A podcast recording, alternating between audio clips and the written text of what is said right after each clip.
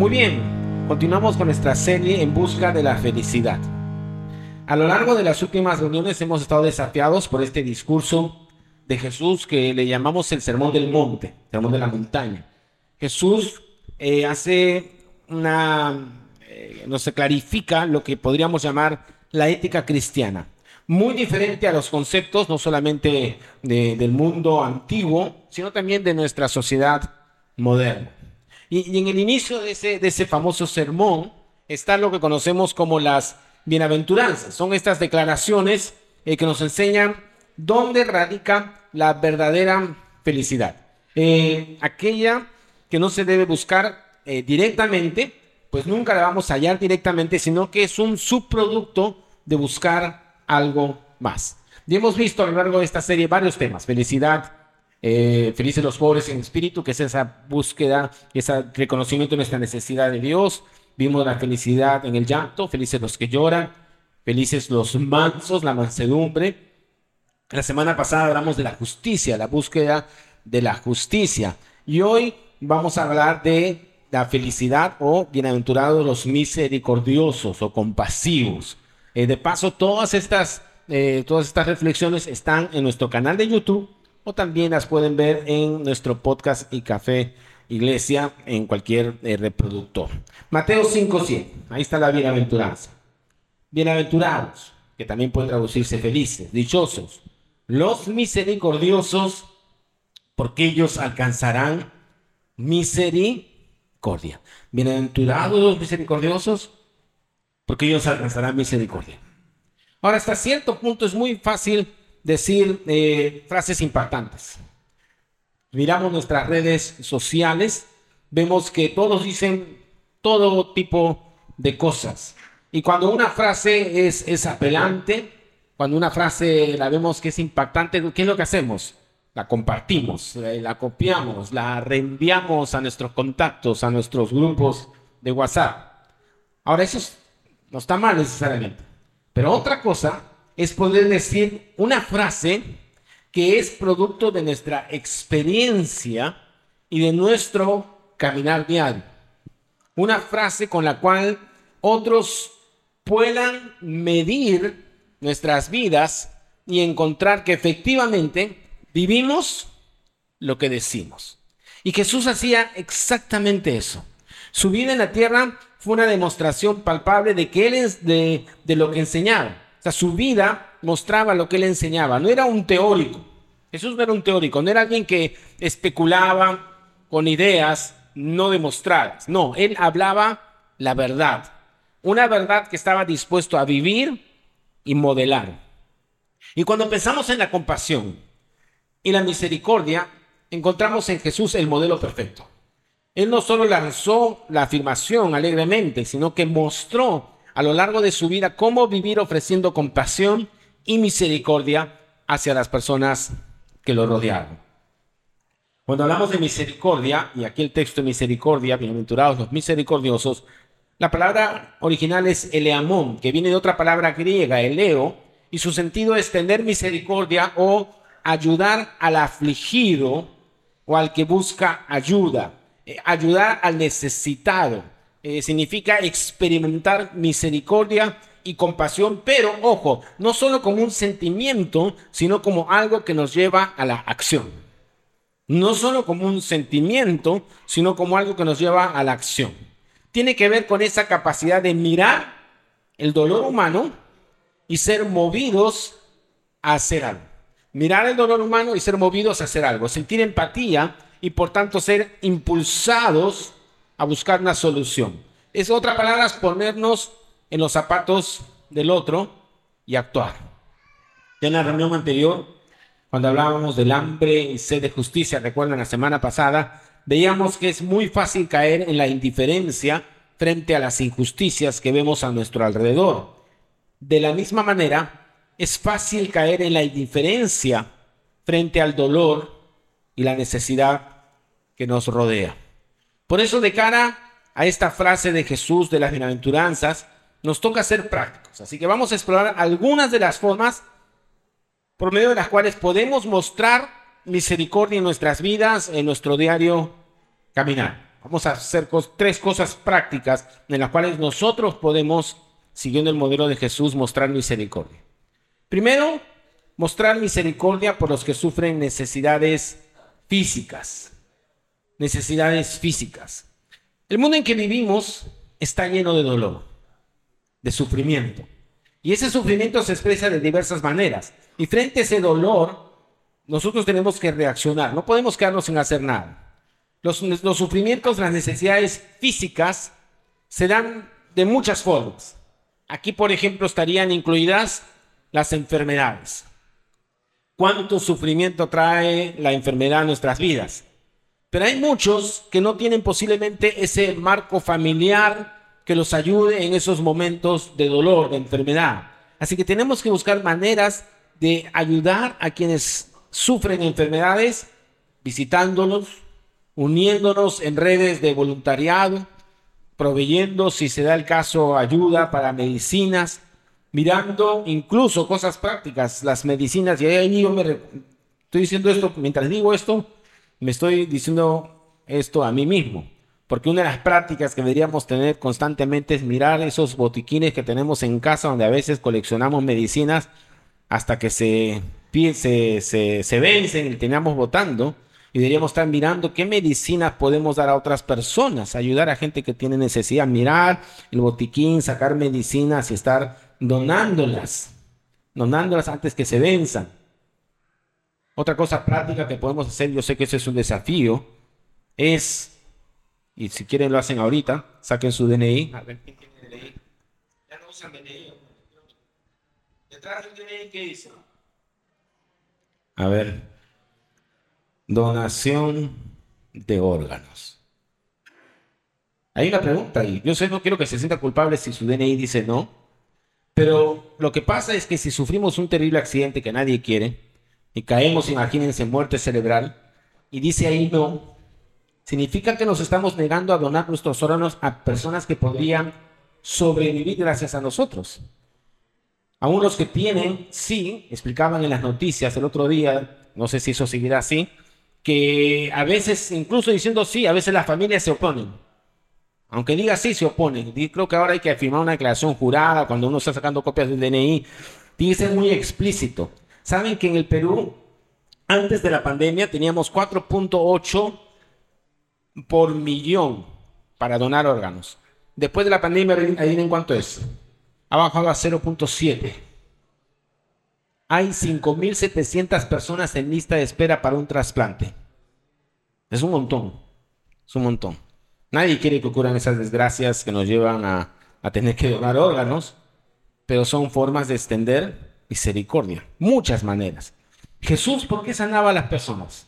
Porque tenía misericordia de ellas, atendía necesidades físicas. Y nosotros, por supuesto, que vamos a orar siempre por, por sanidad, porque creemos que, que, Jesús es poderoso, que Él es el mismo ayer, hoy y siempre, y Él puede sanar, y creemos en los milagros. Pero al mismo tiempo que creemos eso y oraremos siempre, tenemos que estar dispuestos a hacer todo lo que podamos, lo que podamos, para aliviar el dolor físico de las personas. La enfermedad es un tremendo tema y cuántas cosas podríamos hacer además de las que ya hacemos. ¿Qué decir del hambre?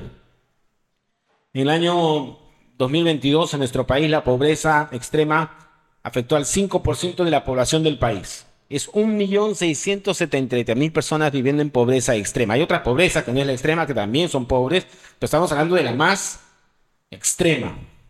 Y aumentó del 2021 al 2022. 0.9 puntos porcentuales. Aún hay mucho que hacer. No podemos quedarnos con los brazos cruzados. Tenemos que hacer algo para ayudar a los que sufren hambre. Lo paradójico en ciudades como Lima es que en medio de tanta aparente abundancia, puede haber muchos que están sufriendo profundas necesidades e incluso no tienen que comer. Así que hay que seguir abriendo nuestros ojos a esas realidades, participar de aquello que se está haciendo por disminuir el hambre. Y lo hemos hecho, yo sé que varios de ustedes han sido activos en esto, donaciones de alimentos, eh, buscar comedores populares a los cuales pueden ayudar, eh, programas de ayuda a, niños, como hay distintas organizaciones que las tienen y podemos sumarnos a esas organizaciones, averiguar una organización en la cual pueda ayudar o generar proyectos nosotros mismos.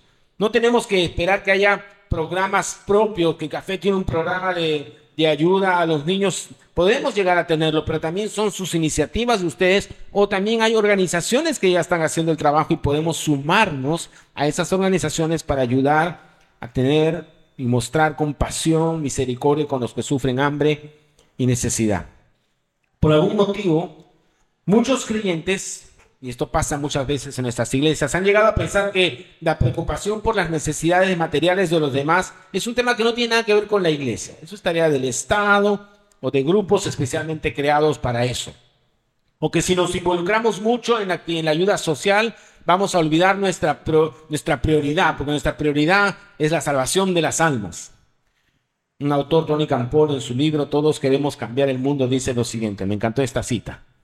Dice, no tenemos permiso para renunciar a ninguna dimensión de nuestro llamado, como es la solidaridad con los pobres. De hecho, la iglesia debilitó su testimonio dando motivo a que se criticara el cristianismo por no tener ningún valor terrenal. La gente decía, los cristianos no hacen nada para que esta tierra sea un lugar mejor. Solo les interesa el más allá que hay después de esta vida. Por desgracia, estas críticas muchas veces estaban fundadas. Esta forma de cristianismo que no contempla las necesidades inmediatas de nuestros congéneres carece de valor para el mundo, pero además esa línea de pensamiento no es bíblica en modo alguno. Y aquí en Café, nosotros queremos ser una comunidad que no le dé la espalda al que sufre necesidades materiales. Así que estamos eh, y necesitamos actuar y esperamos que fruto de estas conversaciones, estas reflexiones, de lo que dice aquí la palabra de Dios, bienaventurados los misericordiosos, puedan surgir ideas de ustedes mismos para llevarlas a la práctica. Eh, necesitamos de ustedes que dirijan estas acciones y podamos, así como llevamos actividades culturales y hacemos un montón de cosas que, nos gustan hacer y que son parte de la visión de café, que también la obra social, el trabajo social, ayuda a los necesitados, sea algo que nos distinga eh, como cristianos. Hay una canción de Chris Rice, un compositor que me gusta, que se llama El rostro de Cristo. Y habla de distintos encuentros con personas de la calle, presos y personas en gran necesidad. Y cómo despierta en él un extraño sentimiento y que al mirarlas casi de reojo se da cuenta que podía estar tratando con el mismo rostro de Cristo. Y qué fácil es caer en, en misticismos y hablamos a veces, Señor, quiero verte, Señor, quiero ver tu rostro. ¿No? En las canciones cristianas nos encantan esas frases, no quiero ver tu rostro, Señor, contemplar tu hermosura y todo eso eh, que dicen nuestras canciones cuando hablan de, Jesús, de su rostro, de verte, está bien en cierto sentido, pero el rostro de Jesús está más cerca y es más real de lo que pensamos o de lo que queremos reconocer. El rostro de Jesús está en el que sufre, está en el necesitado. Fíjense lo que dice que está en Mateo 25. Miren lo que dice. Entonces dirá el rey a los que estén en su derecha. Vengan ustedes, a quienes mi Padre ha bendecido. Recibirán su herencia, el reino preparado para ustedes desde antes de la creación del mundo. Porque tuve hambre y ustedes me dieron de comer. Tuve sed y me dieron de beber. Fui forastero y me dieron alojamiento. Necesité ropa y me vistieron. Estuve enfermo y me atendieron. Estuve en la cárcel y me visitaron. Y le contestarán los justos, Señor, ¿cuándo te vimos hambriento y te alimentamos? ¿O sediento y te dimos de beber? ¿Cuándo te vimos como forastero y te dimos alojamiento? ¿O necesitado de ropa y te vestimos? ¿Cuándo te vimos enfermo o en la cárcel y te visitamos? El rey le responderá, les aseguro que todo lo que hicieron por uno de mis hermanos, aún por el más pequeño, lo hicieron por mí. Así que esta primera dimensión, la cual nos desafía el Señor, es tener misericordia por aquellos que sufren necesidades físicas. Pero hay otra extensión de la misericordia. Es misericordia por los más débiles. Y eso tiene muchas facetas, los más débiles. Porque muchas veces a lo largo de la historia han habido situaciones donde hombres y mujeres han tenido que luchar para defender justamente a los más débiles. Hay, por ejemplo, muchas historias asociadas con la Segunda Guerra Mundial y de manera eh, especial con, el Holocausto, esa insanía demencial que se tuvo contra los judíos en Alemania y otros países de Europa. Y en medio de la barbarie surgieron historias de compasión, surgieron historias de misericordia. Muchas de ellas están en la literatura o, en grandes relatos. Y una de estas historias que incluso llegó al cine es la de Oscar Schindler, un alemán acaudalado, con mucho dinero, industrial. Él se enroló en las filas del partido nazi, alguien que pensaba que en su provecho personal, como empresario en esa época, pero que en determinado momento frente al cuadro de brutalidad contra los judíos decide que no puede quedar indiferente. Entonces este hombre prepara un plan. Desmonta una fábrica donde les da trabajo a los judíos, pero en verdad era un gran montaje, pues lo que quería era que trabajen en esa fábrica y mientras él tenía gente trabajando en esa fábrica, evitaba que a esas personas, esos judíos, los mandaban a los campos de, los enviaran a los campos de concentración. Entonces, entonces crea toda esta fábrica buscando evadir que se lleven a sus trabajadores y usó toda su fortuna personal en sobornos a las autoridades nazis para que no se lleven a sus trabajadores. Ahora, la gente, los nazis pensaban que lo hacía por ganancia, por ganar más dinero, pues era una industria de la guerra, pero incluso tenía más trabajadores de los necesarios y solo quería seguir aumentando esa lista de trabajadores, la famosa lista de Schindler, con la que llevó a salvar a más de mil judíos de un destino fatal en los campos de concentración. Pero aún con este acto de misericordia, de compasión tan grande, Schindler, hacia el final de la historia, se da cuenta, él se da cuenta que siempre, siempre pudo haber hecho más. Actos de misericordia por aquellos que son débiles o que están experimentando algún tipo de sufrimiento. Siempre habrá a nuestro alrededor aquellos que están de alguna manera en riesgo. A veces van a ser los niños, las mujeres, poblaciones vulnerables, la defensa eh, de las mujeres, por ejemplo, en algunas comunidades y barrios donde son constantemente presas de violencia doméstica. La compasión no es simplemente un sentimiento, como decíamos, un sentimiento de pena frente a estas situaciones, sino que debe llevarnos a la acción. Así que podemos hacernos preguntas, por ejemplo, ¿quiénes son los más débiles a nuestro alrededor? ¿Estamos dispuestos a ser misericordiosos con aquellos que están sufriendo abusos, discriminaciones y maltratos? ¿O nos quedamos callados? Por ejemplo, tenemos una cosa muy práctica. A las personas que sufren de depresión. Cuando vemos las estadísticas actuales, nos damos cuenta que la depresión es una epidemia. Y eso está pasando en todas las grandes ciudades, incluida Lima. Mucha gente sufre depresión, ansiedad, temores, luchas intensas en áreas emocionales. Esta semana que pasó, algunos lo han visto en las noticias, Alejandro Sanz, el cantautor español, Corazón Partido, otras joyas de la música, en medio de una exitosa gira, está en medio de una gira y puso lo siguiente en Twitter, fíjense ahí. Miren lo que dijo Alejandro Sanz, no estoy bien. No sé si esto sirve de algo, pero quiero decirlo. Estoy triste y cansado. Por si alguien más cree que hay que ser siempre una brisa de mar o un fuego artificial en una noche de verano, estoy trabajando para que se me pase. Llegaré a los escenarios y algo dentro me dirá qué hacer, pero a veces no quiero ni estar, literalmente. Solo por ser sincero, por no entrar al ruido inútil. Sé que hay gente que se siente así. Si te sirve, yo me siento igual. lo puso en sus redes. Y mucha gente decía, pero está en gira, es famoso.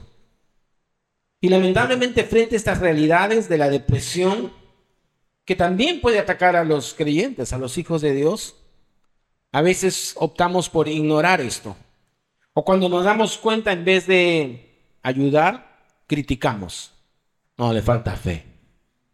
¿Cómo no confía en Dios? Y nos convertimos a veces como los amigos de Job. ¿Se acuerdan los amigos de Job? Cuando Job estuvo en su mayor sufrimiento, en vez de acompañarlo, escucharlo, asistirlo, tener misericordia, se dedicaron a juzgarlo. y hasta querer inventarle pecados por los cuales seguramente le había sobrevenido todo ese juicio de Dios. No podían comprender la situación de Job y por lo tanto empiecen a presuponer las cosas de acuerdo a sus propios esquemas, de acuerdo a sus propios prejuicios. Y nosotros no podemos caer en el mismo error. Tal vez no tengamos respuesta a muchas de las crisis emocionales que vemos en personas de nuestro entorno. Para eso están los especialistas de la salud mental, sean psicólogos, terapeutas, psiquiatras, pero lo que sí podemos hacer es mostrar compasión, empatía, acompañar, escuchar, no huir de ellos porque no son simplemente incómodos. En la antigüedad había una enfermedad que espantaba a la gente. Hoy la salud mental a muchos los espanta, pero había una enfermedad en la antigüedad que espantaba a la gente, era la lepra. Y todos subían de la lepra, ¿por qué? Porque era contagiosa, tóxica, dañina. Y era lógico hasta cierto punto que la gente no quisiera tener nada que ver con los leprosos. Pero ¿quién era diferente? Jesús. Él desafió todos los conceptos de esa época y no solo se acercó a ellos, sino que los tocó y los sanó. Marcos 1, 40, 41. Vino a él un leproso, dice, rogándole. E en cada la rodilla le dijo, si quieres, puedes limpiarme. Y Jesús, teniendo, ojo, misericordia de él, extendió la mano y le tocó y le dijo, quiero, se limpió. Nosotros podemos y debemos tocar las vidas de aquellos que están pasando por confusión, crisis, angustia, depresiones, ansiedades que puedan saber que en medio de la noche más oscura, la comunidad de fe que es la iglesia va a estar allí, no para juzgarlos o acusarlos, sino para acompañarlos y cuidarlos. Y podríamos seguir hablando de más formas de expresar esta compasión por aquellos que son débiles o que están pasando momentos de debilidad en nuestra sociedad. Hay un tercer aspecto, dijimos que eran tres. El primero es con lo que están pasando eh, misericordia hacia aquellos que están pasando problemas físicos, necesidades físicas. Segundo, aquellos que están pasando por momentos de debilidad, misericordia hacia ellos. Y tercero, misericordia hacia los espiritualmente necesitados. Espiritualmente necesitados. Hay una necesidad espiritual. Hay una tremenda necesidad espiritual en nuestra sociedad. Las personas no siempre son conscientes de esta necesidad, esa es parte del problema. Y a veces incluso se muestran soberbios, pero eso no significa que no estén necesitados. Mateo 9:36, mira, otra vez Jesús. Al ver las multitudes, tuvo compasión, misericordia de ellas, porque estaban agobiadas y desamparadas como ovejas sin pastor. Ahora esas multitudes que ve Jesús no necesariamente le seguían a él, pero aún así él tiene compasión de ellas. Jesús es capaz de entender la profunda necesidad espiritual de ellos, su cansancio, su agotamiento, no solo físico, sino en el alma, ese desamparo, ese caminar sin rumbo, aunque se sigue una dirección, pero sin rumbo. Les falta guía. Ovejas sin pastor. Y, y, lo que pasa es que cuando hay ovejas sin pastor, ya saben lo que sucede. Una oveja sin pastor termina haciéndose daño, metiéndose donde no debe, haciendo lo que no debe y lastimarse, lastimándose a sí misma. ¿Y qué descripción de nuestra sociedad? Las personas pretenden vivir su libertad, que no es otra cosa que terminar siendo presos de la misma. Y esto incluso es más dramático y difícil cuando encontramos resistencia, que no solamente no hay apertura para las cosas espirituales, sino que muchas veces las personas que tienen esta profunda necesidad espiritual atacan las cosas espirituales, las ridiculizan. Y de pronto nosotros, en vez de mantenernos en esa actitud de Jesús, de compasión, de misericordia, empieza a surgir lo que algunos llaman una ira santa, ¿no? Esa ira santa y nos volvemos defensores de Dios, como si Dios necesitara o quisiera que alguien lo defienda y empezamos a hablar de manera condenatoria. Ay de los que hablan contra Dios. Ya verán lo que les va a pasar. ¿Qué les va a pasar? ¿Acaso la gracia de Dios se ha agotado? ¿Acaso la misericordia de Dios estará terminada para que usemos frases tan radicales? ¿Cómo mira Jesús a las personas? Gracias a Dios, Jesús no mira a las personas como las miramos nosotros. Jesús mira con compasión.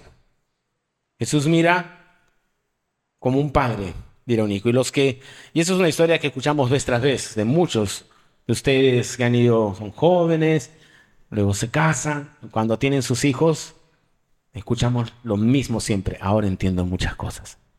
Ahora que soy padre, ahora que soy madre, entiendo cosas que no entendía antes.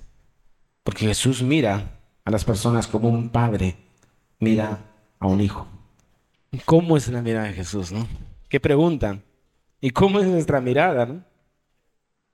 Jesús mira con el amor que costó su sacrificio. Porque la misericordia que nosotros eh, podemos otorgar a los demás tiene su base, su fundamento siempre en la misericordia que hemos recibido. O sea, lo que podemos dar tiene que ver con lo que hemos recibido. Y Jesús no nos dio lo que merecíamos, sino que mostró que gracia, compasión, misericordia. Se entregó, dio su vida y nos rescató. ¿Y por qué nosotros nos empeñamos en darle a las personas lo que creemos que se merecen? Porque eso es lo que decimos. Él se merece eso.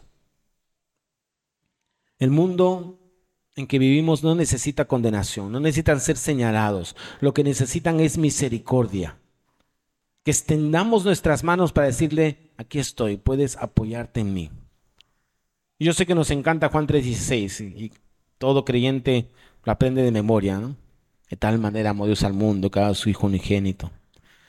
Pero también 3:17 deberíamos aprenderlo. Dios no envió a su Hijo al mundo para condenar al mundo, sino para salvarlo por medio de él. Es muy interesante que esta bendición, esta, eh, esta bienaventuranza asociada con el dar misericordia, la respuesta, bienaventurados misericordiosos, la bendición es que alcanzará misericordia. Y eso significa de manera sencilla que debemos reconocer, en primer lugar, nuestra profunda necesidad de misericordia. Hemos hablado de cómo extender misericordia a quienes sufren, a los débiles, a los necesitados espiritualmente. Y todo eso nosotros también necesitamos. Nosotros necesitamos de esa misericordia. Y va a haber momentos en nuestra vida donde nosotros somos los que estamos enfermos y físicamente necesitados y necesitamos de otros. Y habrá momentos donde nosotros somos los débiles.